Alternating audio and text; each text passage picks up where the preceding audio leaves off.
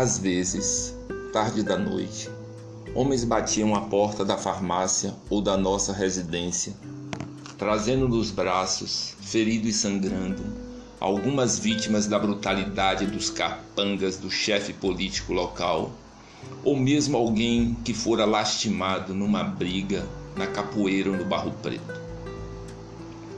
Lembro-me que certa noite, eu teria uns 14 anos, quando muito, encarregaram-me de segurar uma lâmpada elétrica à cabeceira da mesa de operações, enquanto um médico fazia os primeiros curativos num pobre diabo que soldados da polícia militar haviam carneado. Eu terminara de jantar e o que vi no relance inicial me deixou de estômago embrulhado. A primeira coisa que me chamou a atenção foi o polegar decepado que se mantinha pendurado à mão esquerda da vítima, apenas por um tendão. O ferimento mais horrível de todos era o talho, provavelmente de navalha, que rasgava uma das faces do caboclo numa comissura dos lábios até a orelha. Tinha-se a impressão de que o homem estava sorrindo de tudo aquilo. Seus olhos conservavam-se abertos e de sua boca não saía o menor gemido. Um golpe, provavelmente de adaga, lhe havia descolado parte do couro cabeludo. Pelo talho do ventre escapava-se madrepérola viscosa dos intestinos. Foi essa a primeira vez na vida que senti de perto o cheiro de sangue e de carne humana dilacerada.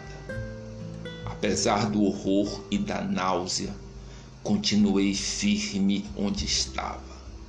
Talvez pensando assim: se esse caboclo pode aguentar tudo isso sem gemer, por que não hei de poder ficar segurando essa lâmpada para ajudar o doutor a costurar esses talhos e salvar essa vida?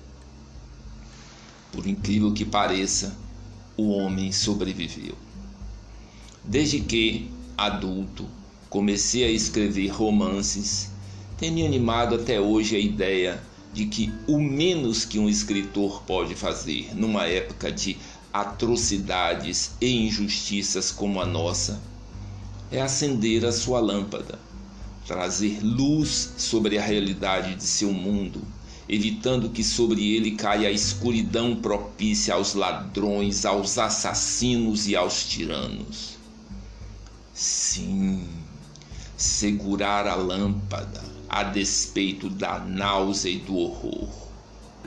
Se não tivermos uma lâmpada elétrica, acendamos nosso toco de vela, ou em último caso, risquemos fósforos repetidamente, como um sinal de que não desertamos nosso posto.